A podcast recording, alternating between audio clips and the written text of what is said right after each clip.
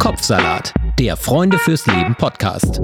Über Depressionen, Gefühle und den ganzen anderen Salat im Kopf. Kopfsalat ist natürlich nicht nur was für Vegetarier, sondern auch die Fleischesser unter euch sind hier herzlich willkommen, denn es geht ja um diesen Kuddelmuddel im Kopf. Ne? Der ist sowieso vegetarisch, obwohl das Gehirn ist aus Fleisch. Äh, Kopfsalat jedenfalls mit Sonja Koppitz, das bin ich, und mit Sarah Steiner, das ist sie. Ich weiß noch, als der Vater meiner besten Freundin gestorben ist, das ist jetzt auch schon viele Jahre her, das war kurz vor unserem Abi und der Tod war total unerwartet und plötzlich. Und am dritten Tag dann, glaube ich, habe ich zu meiner Freundin gesagt, komm, wir gehen jetzt mal eine Runde raus, frische Luft schnappen in die Natur. Und dann sind wir durch den Wald spaziert und haben einen richtig doofen Witz über einen Hirsch gemacht, den wir irgendwie in Verbindung mit ihrem Vater gesehen haben. Und das ist noch nicht mal witzig. Ich könnte es auch nicht mehr so erzählen, dass es heute witzig wäre.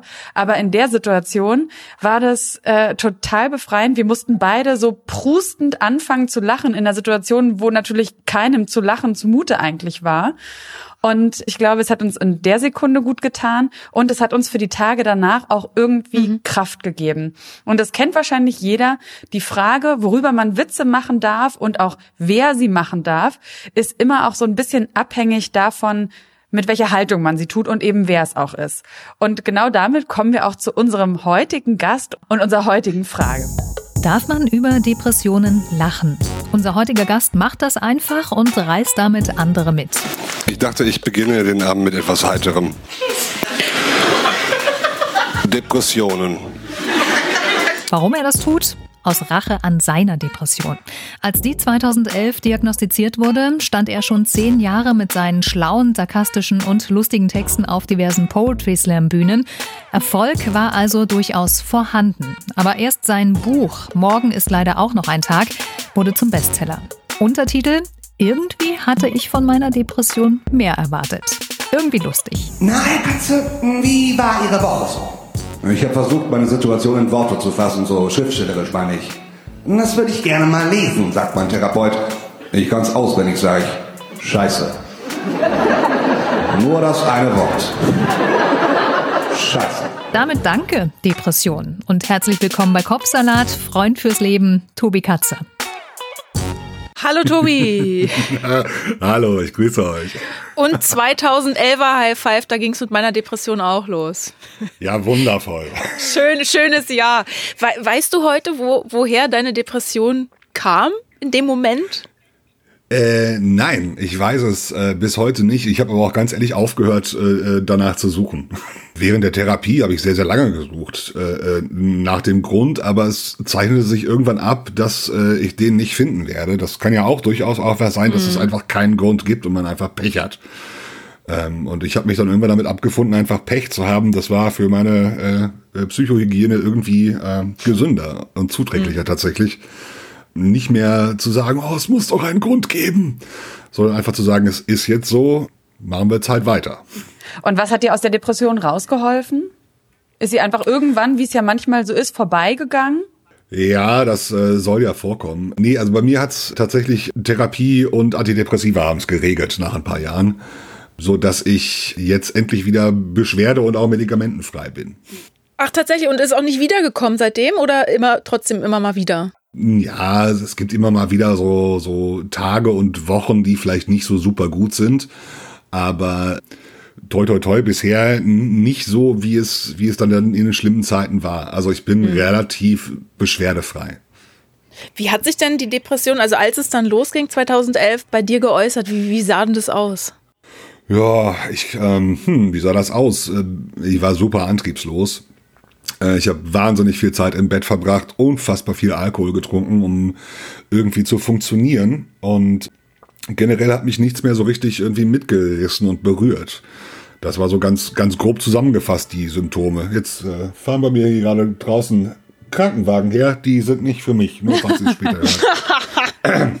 Was würdest du denn sagen? Ähm, ich meine, diese Dinge, die du beschreibst, darüber haben wir auch schon öfters mal gesprochen. Also jetzt so Lethargie, Disziplinlosigkeit, vielleicht auch eine Zugewandtheit zu betäubenden Substanzen. Das muss ja noch nicht unbedingt zwangsläufig Merkmal von einer Depression sein. Hast du selbst auch gespürt, dass eben nicht so, sage ich mal, so normale Empfindungen sind, sondern dass das irgendwie was Krankhaftes ist? Oder brauchtest du dafür wirklich den Therapeuten, der gesagt hat, das ist die Depression? Also ich habe da äh, relativ lange für gebraucht, weil sich mein Leben schon eine ganze Weile so anfühlte und das so ein ganz schleichender Prozess war und ich das nicht so wirklich benennen konnte, was da gerade schief läuft irgendwie. Erst, wenn man es mal so zusammenfasste, so Erinnerungen an, an ein paar Jahre früher irgendwie hochkamen, wo man merkte, so, ey, das war irgendwie schon mal anders. Mhm. Da äh, äh ging mir dann ein Licht auf, dass es sich vielleicht um, um eine Depression handeln könnte. Äh, das hat aber halt eine ganze Weile gedauert. Komisch, dass es dann manchmal erst so in der Rückschau, dass das sich das so verdeutlicht, oder? Das geht mir nämlich manchmal auch so, wenn ich dann Bilder angucke oder so und denkst, ah, da ging es mir doch aber anders, besser und so. Geht dir das auch so? Äh, total. Also wenn ich hm. nochmal so in mein Buch zum Beispiel irgendwie reinlese, mal so ab und ja. zu für Spaß irgendwie, äh, so Sachen, die ich halt nicht live mache unbedingt, da denke ich mir auch, meine Fresse, wie du dich damals gefühlt hast, das ist ja schon krass und das ist total ja. seltsam, das mal wieder so zu erleben. Für mich ist so das Abgleiten der Depression so ein bisschen wie so ein schleichendes Zunehmen. Ähm, ja. man, man merkt es ja nicht jeden Tag, wenn man sich auf die Waage stellt, oh, jetzt habe ich wieder 20 Gramm mehr, sondern erst nach einem Jahr merkt man so, scheiße, ich bin fett geworden. Ja. Und genauso war das für mich irgendwie. Und wann war dieser Moment, wo du gemerkt hast, äh, Wann Scheiße, warst ich bin du depressiv geworden. Wann war ich fett? Also ich, ich, ich bin, äh, äh, ich habe tatsächlich äh, äh, vorher sehr viel abgenommen. Nein, ähm, äh, das war für mich 2011. Habe ich mich schon eine ganze Weile damit rumgeschlagen, ohne das zu wissen. Und dann ähm, gab es so einen Morgen, wo ich einfach aufgewacht bin und in Tränen ausgebrochen bin. Äh, mhm. Völlig grundlos, weil ich eigentlich dachte, mein Leben ist eigentlich ganz cool und in Ordnung. Und äh, das habe ich mir nicht erklären können. Und äh, auch so ein paar Verhaltensweisen an mir, die, wo ich dann merkte, so, okay, das gehört irgendwie nicht so richtig zu mir. Ich habe mich selber anders in Erinnerung. Hm. Und dann habe ich äh, äh, Google angeworfen und äh, mal geschaut, was es damit so auf sich haben kann. Und dann kam relativ schnell äh, die Diagnose Depression irgendwie. Erstmal nur aus dem Rechner, aber äh, dann später auch von allen Ärzten Du hast ja immer geschrieben, mit der Depression ist es wie mit einer nervigen Beziehung. Es lässt sich ganz gut mit ihr aushalten. Ich finde, es ist genau mein Humor, das trifft genau meinen Nerv, aber es stimmt ja eigentlich nicht, ne? Ja, also ähm, sagen wir so, es lässt sich schon damit aushalten. Es ist halt sehr unangenehm. Und bei mir ging das Aushalten halt vor allem über Alkohol. Das kann man eine Zeit lang natürlich machen und das funktioniert auch irgendwie, aber eben wie bei einer schlechten toxischen Beziehung ist es so, dass es halt Kraft raubt und an einem nagt und einen nicht wirklich glücklich werden lässt. Im Gegenteil. Aber ne? man kann das halt irgendwie ertragen. Ja. Dein Bestseller, den wir auch schon erwähnt haben, morgen ist leider auch noch ein Tag. Irgendwie hatte ich von meiner Depression mehr erwartet. Ähm, ist natürlich auch ein schöner zynischer Titel. Aber was ich mich auch gefragt habe, ist, ja, was hattest du denn erwartet? Beziehungsweise was war denn vorher überhaupt so dein Kontakt mit Depressionen, bevor du selbst eine bekommen hast?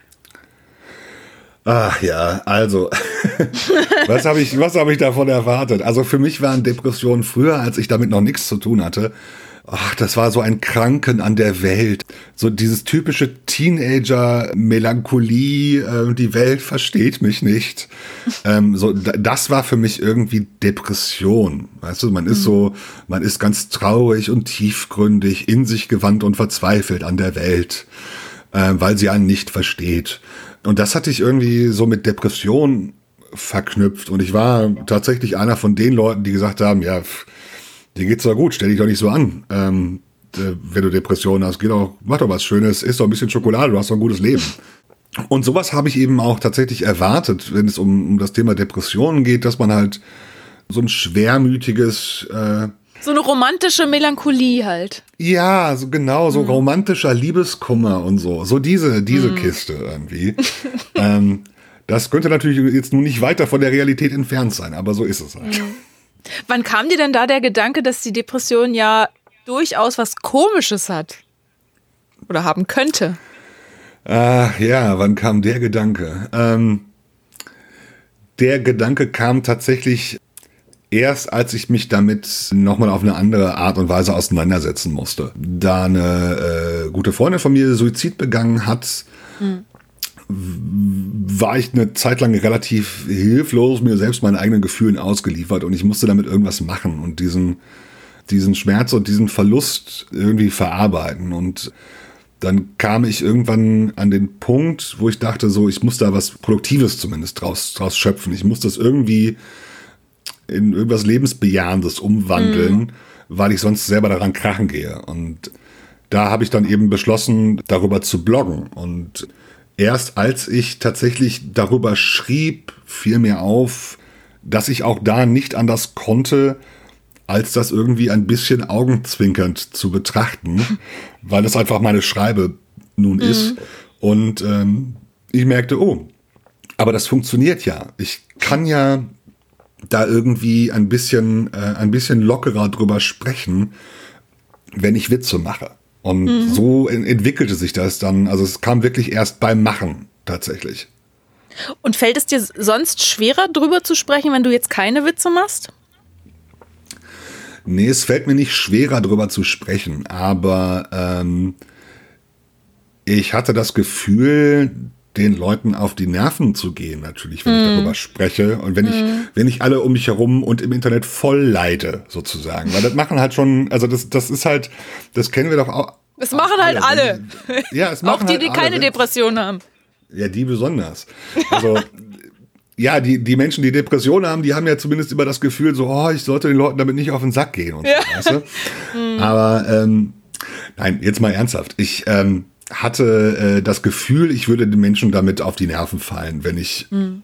mich auskotze und, und in mein, ganz tief in meiner Emotionalität mein Leid klage. Und hatte das Gefühl, äh, da den Leuten etwas aufzubürden, was ich ihnen nicht aufbürden wollte. Und da hat für mich Humor bisher immer gut funktioniert, um auch ein bisschen Mehrwert zu erzeugen, wenn man so will. Und das war so ein bisschen dieser, der, der Auslöser dabei. Ich wollte jetzt nicht sagen, dass äh, alle äh, Depressionen, äh, Menschen mit Depressionen öffentlich rumheulen. Ich bitte. Ich hoffe, das ist nicht falsch angekommen, aber ähm, ich wollte eben nicht so jemand sein, der im Internet kryptische Nachrichten äh, äh mhm. schreibt, es geht mir nicht gut, fragt mich warum. So dieses passiv-aggressive yeah. hatte ich keinen Bock drauf. Sondern ich wollte, ähm, dass die Leute mir eben auch wirklich zuhören. Und äh, das funktioniert bei mir immer gut, wenn man was humorvoll oder irgendwie ansprechend zumindest verpackt. Ich würde auch gern gleich nochmal ähm, nachfragen, wie das dann so aufgenommen wird, aber vorher nochmal ein kleiner Exkurs zurück zu einer Sache, die du auch in dem Buch ansprichst. Ähm, dieses drüber reden mit den eigenen Freunden. Also du hast jetzt gesagt, das haben wir, äh, hatten wir auch schon ähm, öfters mal so festgestellt, dass man in einer Depression wirklich immer denkt, man nervt alle anderen. Aber ein anderes Symptom ist ja auch, man hat oft gar keine Lust, mit den eigenen Freunden zu reden. Wie war das bei dir mit deinen Freunden? Freunden, ähm, haben die dann zum Teil auch erst über deine Texte, über deinen Blog zum Beispiel erfahren, dass du überhaupt eine Depression hast? Also die engen Freunde nicht. Die engen Freunde äh, haben das durchaus vorher erfahren. Das war, also das war ganz klar. Auch meine Familie und so. Das, also ich wollte mich da nicht nicht aus so einer Sache rauswinden, zu sagen, so, ich will das niemandem sagen, deswegen schreibe ich es jetzt ins Internet. Das hatte ich alles vorher geklärt. Und das fand ich auch wichtig, weil ich Leute in meinem Umfeld nicht überfahren wollte damit, weil ich das auch, auch eben unfair fand. Und als ich das eben gerade engen Freunden irgendwie mitgeteilt habe, kam eigentlich echt überwiegend Verständnis, auch im Sinne von, ach, deshalb bist du, wie du bist im Moment. Aber so grundsätzlich oder nur seit kurzem? Ja, seit, seit kurzem, seit einiger Weile. Okay. Mhm. Und auch gerade Leute, die dich vielleicht schon noch länger kennen, dann wahrscheinlich, ne? Ja, ja, ganz, mhm. ganz genau. Aber das sind halt, manchmal verändern sich Menschen ja auch und manchmal ist es halt nicht so richtig spürbar. Man kann nicht so richtig ganz klar sagen, wo die Veränderung liegt. Man kann immer nur sagen, boah, irgendwie ist der anders. Mhm. Ähm, und ich glaube, so war das bei mir eben auch, dass ich halt in, in extremen Situationen einfach auch anders war als früher. Wie haben denn deine Freunde dann reagiert, als du oder überhaupt dein Umfeld, als du dann angefangen hast, halt darüber Witze oder auch darüber ein Programm zu machen? Ja, äh, die fanden es eigentlich ganz gut. Ähm, mhm. Mein Umfeld stand da voll hinter mir. Also die haben gesagt, mach das, das ist total cool, das ist super. Äh, dass du da so drüber sprichst. Das ist grandios. Das Programm, das kam ja erst wesentlich später. Die einzigen, die so ein bisschen Bedenken hatten, waren meine Eltern tatsächlich, mhm. weil ich halt dazu sagen muss, das, was in dem Buch drin steht, das ist halt keine Autobiografie. Also das ist halt mhm. eine fiktionalisierte Biografie. Meine Eltern sind in Wirklichkeit komplett anders. ähm, und äh, es war ihnen wichtig, das auch nochmal versichert zu bekommen, dass ich eben nicht über sie schreibe, sondern mhm. über fiktionale Eltern. Ich habe eben auch darauf geachtet, äh, Persönlichkeitsrechte meiner Freunde und so weiter äh, äh, zu achten. Also niemand, der da vorkommt, existiert so eins zu eins. Äh, von daher, und das habe ich eben alles vorher mit ihnen besprochen. Und äh, da gab es dann nur Zustimmung und die sagten, ja, das ist gut, das ist wichtig, mach das für all diejenigen, die vielleicht deine Texte gar nicht kennen oder dich auch noch nie auf einer Poetry Slam Bühne oder sonst wo das gesehen haben. Das gibt's doch gar nicht. So eine Leute ja, gibt's doch vielleicht gar nicht. eine Person. Sowas gibt's doch gar nicht. Das kann ich mir nicht vorstellen. Eine. Nein, aber sag uns Wo leben die denn? Unterm Stein? die ist wahrscheinlich depressiv. nee, aber worüber genau machst du dich lustig? Darüber, dass du eine Depression hast oder wie die Depression allgemein sich äußert? Also, ich mache mich lustig über, über viele verschiedene Dinge. Ich mache mich nicht über Menschen mit Depressionen lustig, sondern über äh, häufig damit, wie ich mit der Krankheit umgehe, äh, wie die mhm. Krankheit mit mir umgeht und äh, wie nicht Erkrankte mit mir umgehen. So, also ich habe immer immer versucht, nicht äh, ähm, Witze über Menschen mit Depressionen aus der Sicht von in Anführungszeichen gesunden Menschen zu machen, sondern mhm. immer äh, versucht, es umzudrehen und äh, einfach mal zu schauen, was ist denn, wie, wie lächerlich ist denn unser Umgang damit und wie lächerlich ist mein eigener Umgang damit und äh, mhm. was für hanebüchene Dinge lässt mich diese Erkrankung denn eigentlich tun? Ja. Ich hatte da so, also weil meine letzte depressive Episode gerade erst vorbei ist, deswegen erinnere ich mich noch so ein bisschen. Ähm, es sind hier wirklich so absurde Sachen. Ich wollte einkaufen gehen und habe mir wirklich nur so, also weil man kann sich ja nicht entscheiden, will ich überhaupt was essen und wenn ja, warum und was dann? Und dann bin ich den Supermarkt, musste halt irgendwie was einkaufen. Was habe ich gekauft? Das Einzige, was ich geschafft habe, war ein Glas saure Gurken und bin dann damit zurückgelaufen und dachte jetzt, die anderen denken jetzt bestimmt, ich bin schwanger oder keine Ahnung so, ne? Und an sowas erinnert man sich. Und wenn, im, im gesunden Zustand denkt man natürlich, oh, wie bekloppt. Aber wenn du da drin steckst, ist es natürlich furchtbar. Kannst du im Nachhinein also wenn du jetzt aus der Depression ja raus bist, über sowas lachen, was denn in der Depression ja eigentlich todernst ist und gar nicht so lustig? Ja, ähm, also ich finde das auch total lustig. Ich kenne das auch sehr. Aber ja, ich kann darüber lachen. Also jetzt natürlich mhm. auch nicht über über alle äh, äh, nicht über alle Dinge. Das äh, das sind einfach auch Sachen vorgefallen, die zu zu hart und zu heftig waren, um darüber zu mhm. lachen. Einfach da fehlen mir vielleicht noch 20, 30 Jahre Abstand. Ähm, aber so andere Dinge auf jeden Fall. Also ähm, dieses äh, äh, sich einsam fühlen, aber nicht ans Telefon gehen können. Ja. Ähm, keiner, keiner denkt an mich und ständig klingelt das Telefon und man geht nicht ran. Und es ist, das finde ich halt, das ist schon im Nachhinein betrachtet, ist das schon witzig. Mhm. In der Situation ist das, ist nee, das kommt einem gar nicht witzig schlimm. Vor. Ja, das furchtbar. ist ein ganz, ein ganz, ganz furchtbarer mhm. Zustand. Aber er ist von außen betrachtet, nüchtern gesehen, ja. urkomisch. Total absurd, weil das einfach so, so irrational ist, wie man dann ist, ne? Ja, total. Oder dass man sich, weiß ich nicht, äh, ähm, ich habe irgendwann angefangen, mir To-Do-Listen zu machen, um das Gefühl zu haben, irgendwas geschafft zu bekommen. Und mhm. da standen Dinge drauf wie Kaffee trinken und duschen. Ja. Ähm, und äh, äh dann war es aber eben so, dass ich Kaffee trinken und duschen, das war jetzt aber eben nicht genug. Dann habe ich halt äh, Kaffee kochen noch mit da drauf gepackt, obwohl Kaffee kochen zum Trinken mit dazugehört. Ne? Einatmen, ja. ausatmen. Aber das hat halt geholfen tatsächlich. Ja. Ähm, mhm. So dieser Akt, irgendwas abzuhaken. Mhm. Da dachte ich so, boah, ich bin doch kein Versager, super cool. Ähm, und das ist halt einfach, das ist witzig. Du, ja. du und Stichwort geholfen. Also ich habe auch mal mich ein bisschen schlau gemacht. Es gibt äh, auch wirklich so ein paar Untersuchungen, die legen nahe, dass Humor für Menschen mit Neigung zur Depression wirklich ein Werkzeug sein kann. Und zwar nämlich negative Reaktionen auf unangenehme Erfahrungen. Aber ich würde mal sagen, das gilt auch für unangenehme Glaubenssätze, wie zum Beispiel ich bin Nichtsnutz oder ich bin Versager, äh, abzumildern oder umzuwandeln. Und dass wenn man quasi das langfristig beibehält, also Humor übt, auch davor schützen kann, dass negative Erfahrungen Erfahrung ähm, überhaupt erst eine depressive Episode auslösen. Würdest du jetzt heute sagen, dass dir das Lachen über die Depression oder das lächerliche machen oder die, das lächerliche Herausstellen der Depression auch geholfen hat, besser mit ihr umzugehen und vielleicht sogar dich davor bewahren kann, ähm, das nächste Mal nochmal tief in eine Depression reinzurutschen? Das ist eine spannende Frage und ein spannender Ansatz. Also ich finde Humor ähm, ist, glaube ich, immer im ganzen Leben ein gutes Werkzeug. Humor, also viele Menschen halten Humor ja für, ich kann einen Witz machen. Aber äh, ich habe eine schöne Definition von Humor gefunden, die äh, besagt, dass Humor die Fähigkeit sei, den Unwägbarkeiten des Lebens mit heiterer Gelassenheit zu begegnen. Mhm. Durchaus übrigens yogisch auch. Ist ja ein yogischer Ansatz, Ne? ja. Ja. Ja, ne? Samtoscha. Total. Und das ist halt, äh, ähm, mir hat Humor erlaubt, äh, ganz viele meiner Verhaltensweisen zu reflektieren und als das zu betrachten, was sie sind eben. Ähm, von daher hat mir Humor immer geholfen und hilft mir auch immer noch, ähm, mich selber mit ein bisschen Abstand zu betrachten und äh, mein Handeln und vor allem mein Denken immer mal wieder einzuordnen und wirklich von außen zu begutachten. Und da kann ich nur sagen, dass das hilft wahnsinnig im Umgang mit so depressiven Episoden, obwohl meine jetzt sehr kurz sind irgendwie. Aber da kann ich das eben von außen betrachten und sehen, ah, okay, du bist gerade sehr lethargisch oder ah, okay, guck mal, du entschuldigst dich gerade für alles und äh, du beziehst alles auf dich. Warum tust du das, Junge? Und das ist eben auch eine Art von, ähm, von Humor, diese, diese Betrachtung von außen.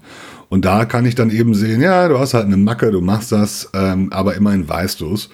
Ähm, Und dann kann man dagegen arbeiten. Ja, Äh, wir hatten ja auch schon mal mit Professor Pschor auch so ein bisschen darüber gesprochen, was man machen kann, auch im Alltag, ob nach einer Depression oder generell als Prävention für Depression, sich so ein paar gute Tools für den Alltag anzueignen.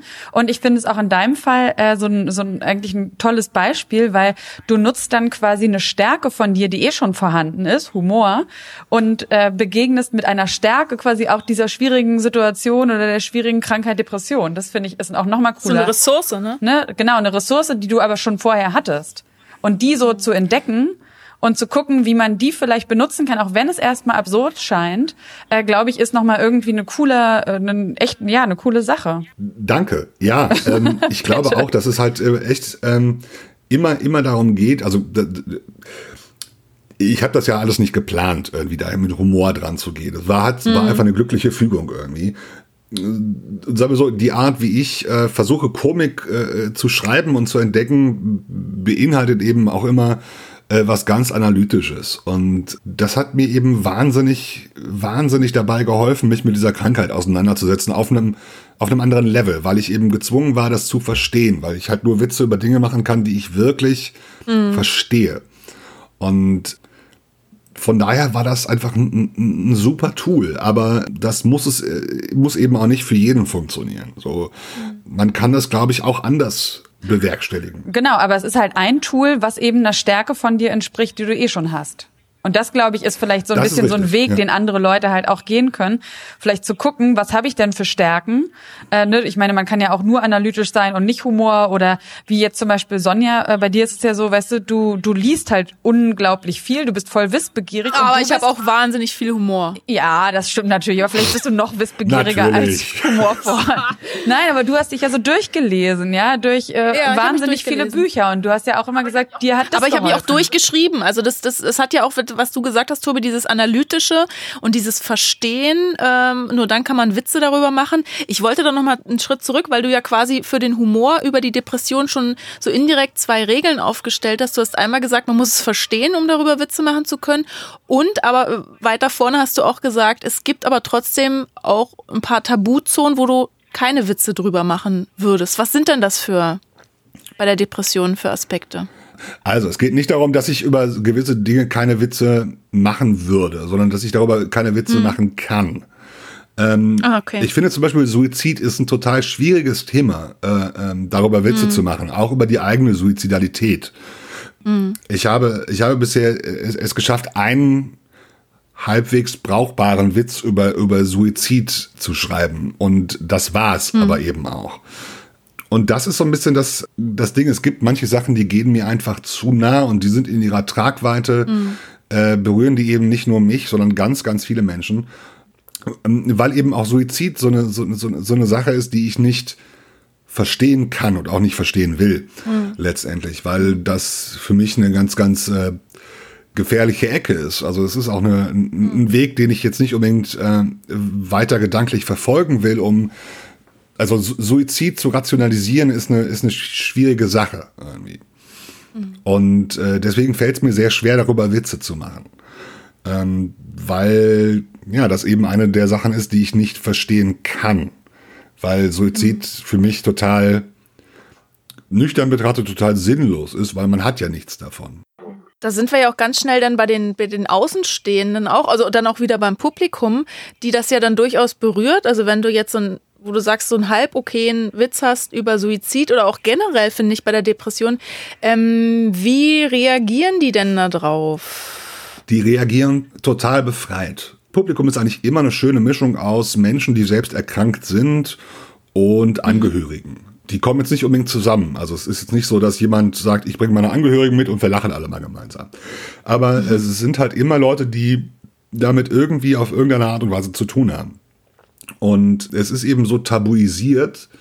Und dieser Moment, wenn die Menschen im Publikum sitzen und merken, ich kann hier mit 100, 200 Leuten mhm. gemeinsam über eine Sache lachen, von der wir alle wissen, dass es genau mhm. so ist das finden die so befreiend. Die Angehörigen verstehen auf einmal Dinge, weil sie ihnen mhm. so, so, so barrierefrei nahegebracht werden, dass es total lächerlich ist und ihnen das Lachen im Halse irgendwann stecken bleibt, wenn sie realisieren, was dahinter steckt. Und das ist also, das ist immer eine tolle Sache. Ich glaube, mein Umgang damit wird nur von Menschen bisher kritisiert, die da keine Ahnung von haben, die sich nicht, äh, ja, die oder die Angst, die Angst haben, haben glaube ich. Ja, also es gab, es gab gerade am Anfang ganz, ganz viel ähm, auch Gegenwind äh, gegen meine Art, damit öffentlich äh, einen Diskurs irgendwie zu gestalten. Der kam aber immer nur hm. von Menschen, die gehört haben, da macht jemand Witze über das Thema Depression. So. Ich schwinge mich mal zum Anwalt aller Betroffenen auf, obwohl, obwohl ich selber nicht ja. betroffen bin und sage, das geht ja nun so nicht. Das ist dieses typische Aha. Überschriftenphänomen, wenn Leute immer nur die Überschriften lesen, sich aber nicht mit dem Inhalt beschäftigen. Und mhm. äh, das war bei mir genauso. Der, die Leute haben halt das Buch nicht gelesen und gesagt, das ist scheiße, was der da macht. Und jeder, also nicht jeder, der das Buch gelesen hat, es gibt immer natürlich Leute, denen das nicht gefällt, ist klar, aber ein Großteil der äh, Menschen äh, ist halt sehr, sehr dankbar gewesen dafür, ähm, weil das eben so tabufrei auf einmal passierte. Mhm. Glaubst du, das ist auch äh, der Grund, warum äh, du ja schon vorher eben erfolgreich warst, aber dann erst dieses Buch über die Depression eben zum Bestseller wurde? Also ich glaube, dass ich habe einfach zum richtigen Zeitpunkt den richtigen Ton für etwas gefunden, was längst überfällig war. Das war ja in keinster Weise ähm, geplant oder sonst irgendwas. Das war einfach ein riesiges Glück irgendwie, dass halt äh, ähm, genau zu dem Zeitpunkt die Welt scheinbar auch bereit war, ähm, vielleicht nochmal zuzuhören, wenn man es denn anders erzählt zumindest. Also ich glaube, dass es, dass es vor allem tatsächlich nicht an meinen, an meinen schriftstellerischen Fähigkeiten liegt, sondern eher auch daran, wie, wie ich mit dem Thema umgegangen bin. Und wie wenig andere das vielleicht auch gemacht haben, ne? Obwohl es gibt ja schon auch andere Poetry Slammer oder auch Kabarettisten, äh, die das Thema Depression auf die Schippe genommen haben, beziehungsweise nehmen. Äh, Thorsten Sträter fällt mir da ein oder Oliver Polak, der hat auch ein Buch geschrieben, Der jüdische Patient. Ist es so, dass äh, wenn man über alles Mögliche sowieso Texte verfasst, dass, dass du da so an so einem wichtigen Thema, also dass du das nicht außen vor lassen kannst, dass du das dann machen musst? Oder was ist dein Anliegen? Ja, also machen müssen. Ähm, es bietet sich einfach an, sagen wir es mal so. Es ist ja schon so, dass, dass, dass du als Künstler irgendwie aus deinem Leben schöpfen musst, mhm. Äh, zwangsläufig.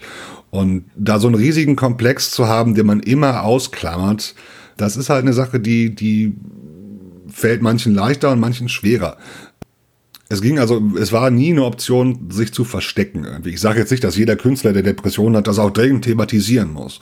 Aber mhm. das zumindest nicht zu verstecken. Und bei mir bot es sich eben an, ähm, da noch mehr draus zu machen, weil ich scheinbar einen Zugang gefunden hatte, das aus einem bloßen Selbstbekenntnis irgendwie in etwas zu verwandeln, was den Leuten vielleicht was mitgeben kann. Und das ist halt immer das, wo man, glaube ich, als Künstler abwägen muss, kann ich das in etwas verwandeln, was für die Leute einen Mehrwert bringt. Ich kann mich auch auf eine Bühne stellen und einfach 20 Minuten darüber erzählen, dass es mir scheiße geht. Aber dann missbrauche ich mein Publikum letztendlich als, als, mhm. als Abfalleimer für, für meinen Seelenballast. Und das wollte ich eben nie. Und ich finde das auch als Künstler verantwortungslos. Deswegen äh, tut es vielleicht nicht jeder, weil halt nicht jeder eine, eine, einen Zugang findet und eine Form findet, wo man das irgendwie unterhaltsam äh, und mit Mehrwert mhm. auf eine Bühne bringen kann. Was hoffst du, was dein Publikum mitnimmt an, an, an Mehrwert? Was, was kann das sein?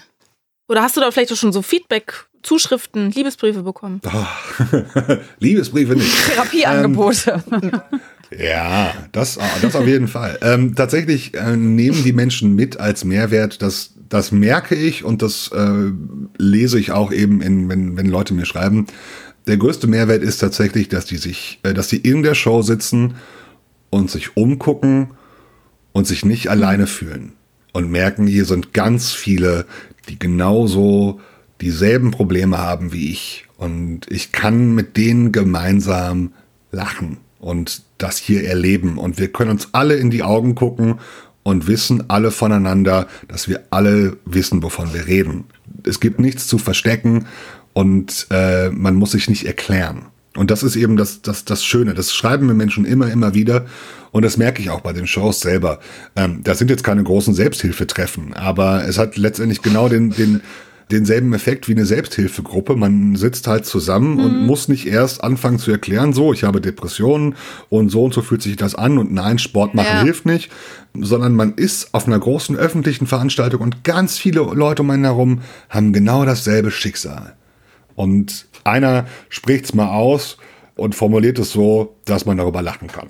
Und sag mal, Tobi, hast du jetzt das Gefühl, du bist so ein bisschen aber auf dieses Thema Depression irgendwie gepolt? Also wenn du jetzt neue Texte schreibst, neue Bücher schreibst, wieder Bühnenprogramm machst, hast du dann das Gefühl, das ähm, wird jetzt auch so ein bisschen von dir erwartet oder ist es ein Thema, was nach wie vor einfach du auch gerne ja auf die Bühne bringst oder beackerst? Ach ja, das ist. Äh, man, man, man, ich meine, man wir sind das Stimme Beispiel. Also, sagen wir es sagen wir es mal so. Also ich, ich spiele nach wie vor sehr, sehr gerne die Shows zum Thema Depression, mhm. weil ich merke, das gibt immer noch den Menschen total viel und die kommen immer noch gerne und hören sich das immer noch gerne an. Ich selber habe, was das, das kreative Schaffen zumindest angeht, damit abgeschlossen. Ich habe irgendwann gesagt, ich werde nichts mhm. Neues mehr zum Thema Depressionen schreiben, weil ich alles dazu geschrieben habe, was ich dazu schreiben konnte. Und ich bin eben vorrangig Schriftsteller und nicht Erkrankter, der dann mal ein Buch geschrieben hat, sondern ich bin eben Schriftsteller, der dann auch mal ein Buch über seine Depression geschrieben hat. Und mhm. ich habe danach noch ein Buch geschrieben, das hat aber niemanden interessiert, leider. Das ist ganz, ganz furchtbar gefloppt. Äh, immer schön die Balance halten, obwohl ich den Titel fantastisch toll mhm. fand. Aber egal. Also das ist schon, eine, das ist schon eine Problematik, mit der ich zu hadern habe. Immer, immer noch. Und natürlich fragen Leute mich immer noch irgendwas über, über das Thema Depression. Das ist auch in Ordnung so. Aber ich würde es auch ganz gerne hinter mir lassen. So künstlerisch, muss ich, muss ich schon gestehen, ganz klar.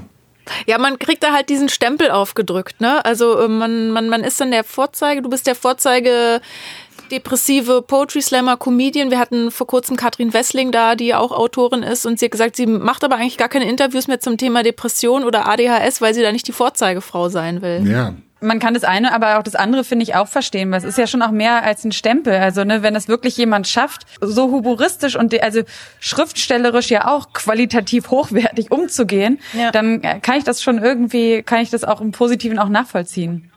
Ja, du bist dann halt auch, um das positiv auszudrücken, Role Model, Tobi. Ja. Du bist auf jeden Fall unser ja, toll. Role Model. No, no pressure. no pressure.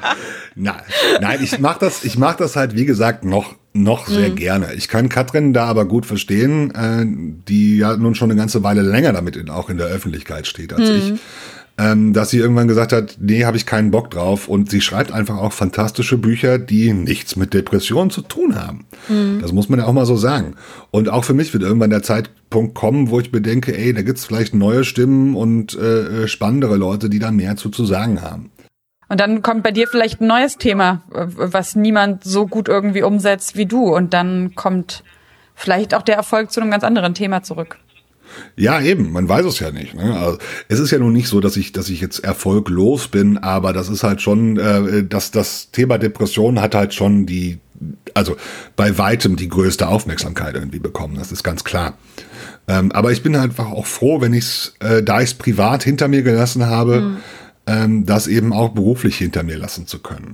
Weißt du, was mir dazu übrigens noch kurz einfällt? Es ist auch ein bisschen wie Bands, deren, die mit ihrem ersten Album ihren Durchbruch hatten, wahnsinnig erfolgreich sind, dann sich künstlerisch weiterentwickeln, andere, die Musik sich ein bisschen verändert und die Leute beim Konzert eigentlich immer nur darauf warten, dass dieses erste Album wieder gespielt wird. Ach komm, die Strokes klingen doch immer noch wie früher. Gar nicht.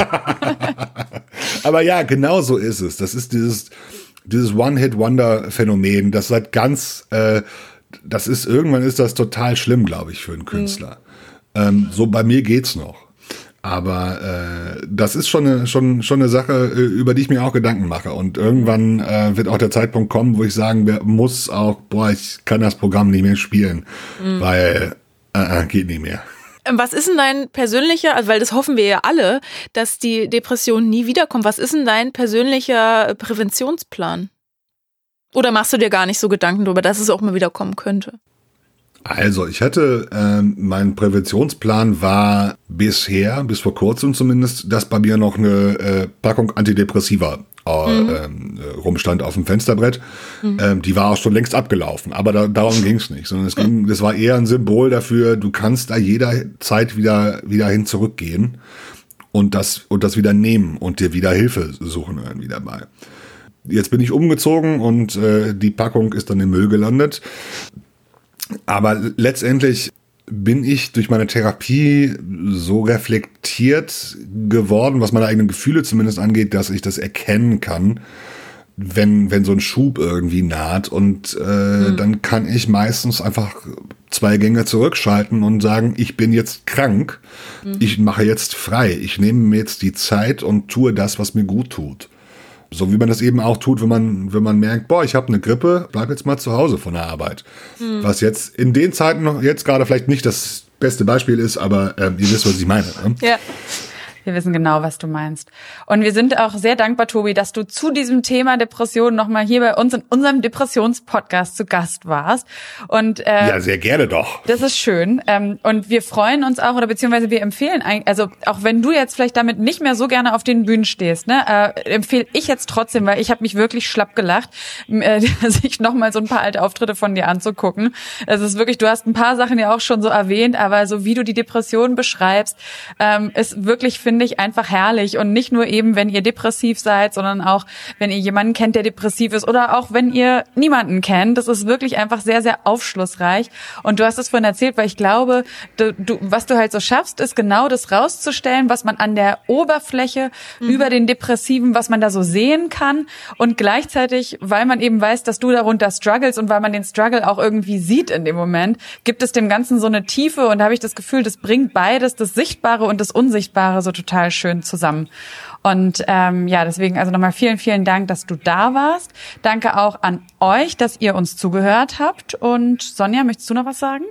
Ja, das Buch lesen. Morgen ist leider auch noch ein Tag. Das ist die Leseempfehlung, äh, habt ihr gehört. Also ihr guckt euch jetzt natürlich alle YouTube-Videos äh, von Tobi Katze noch an und das Buch 2015 schon erschienen. Wenn ihr es immer noch nicht gelesen habt, wie gesagt, dann lebt ihr unter einem Stein. Morgen ist leider auch noch ein Tag. Und wenn ihr einfach lesen. nur was Gutes lesen wollt ne, und nicht mit Depression, dann könnt ihr auch lesen, immer schön die Ballons halten. Erwachsen werden ist ja sonst nicht unsere Art. Ach, ihr seid zwei Herzis, ey. Das ist ganz fantastisch. Tobi, Vielen dann Dank, ey, das ist echt schön. Alles Gute und äh, wir hören und sehen uns bestimmt irgendwann mal wieder. Die Welt ist so ein Schuhkarton. Ich würde mich sehr freuen. Gehabt euch wohl, macht euch einen schönen Tag. Du dir auch. Tschüss. Tschüss. Tschüss. Kopfsalat ist ein Projekt der Deutschen Depressionsliga e.V. und wird finanziert durch die Barmer Krankenkasse. Wenn ihr euch nicht sicher seid, ob ihr selbst unter einer Depression leidet oder Freunde, Verwandte und Bekannte, dann geht zum Hausarzt. Infos zu weiteren Anlaufstellen und Krisenberatungen findet ihr auf der Homepage von Freunde fürs Leben frnd.de. Was glaubt ihr denn, was ihr seid? Verdammt nochmal. Verrückt oder sowas? Ihr seid es nicht. Kopfsalat. Der Freunde fürs Leben Podcast.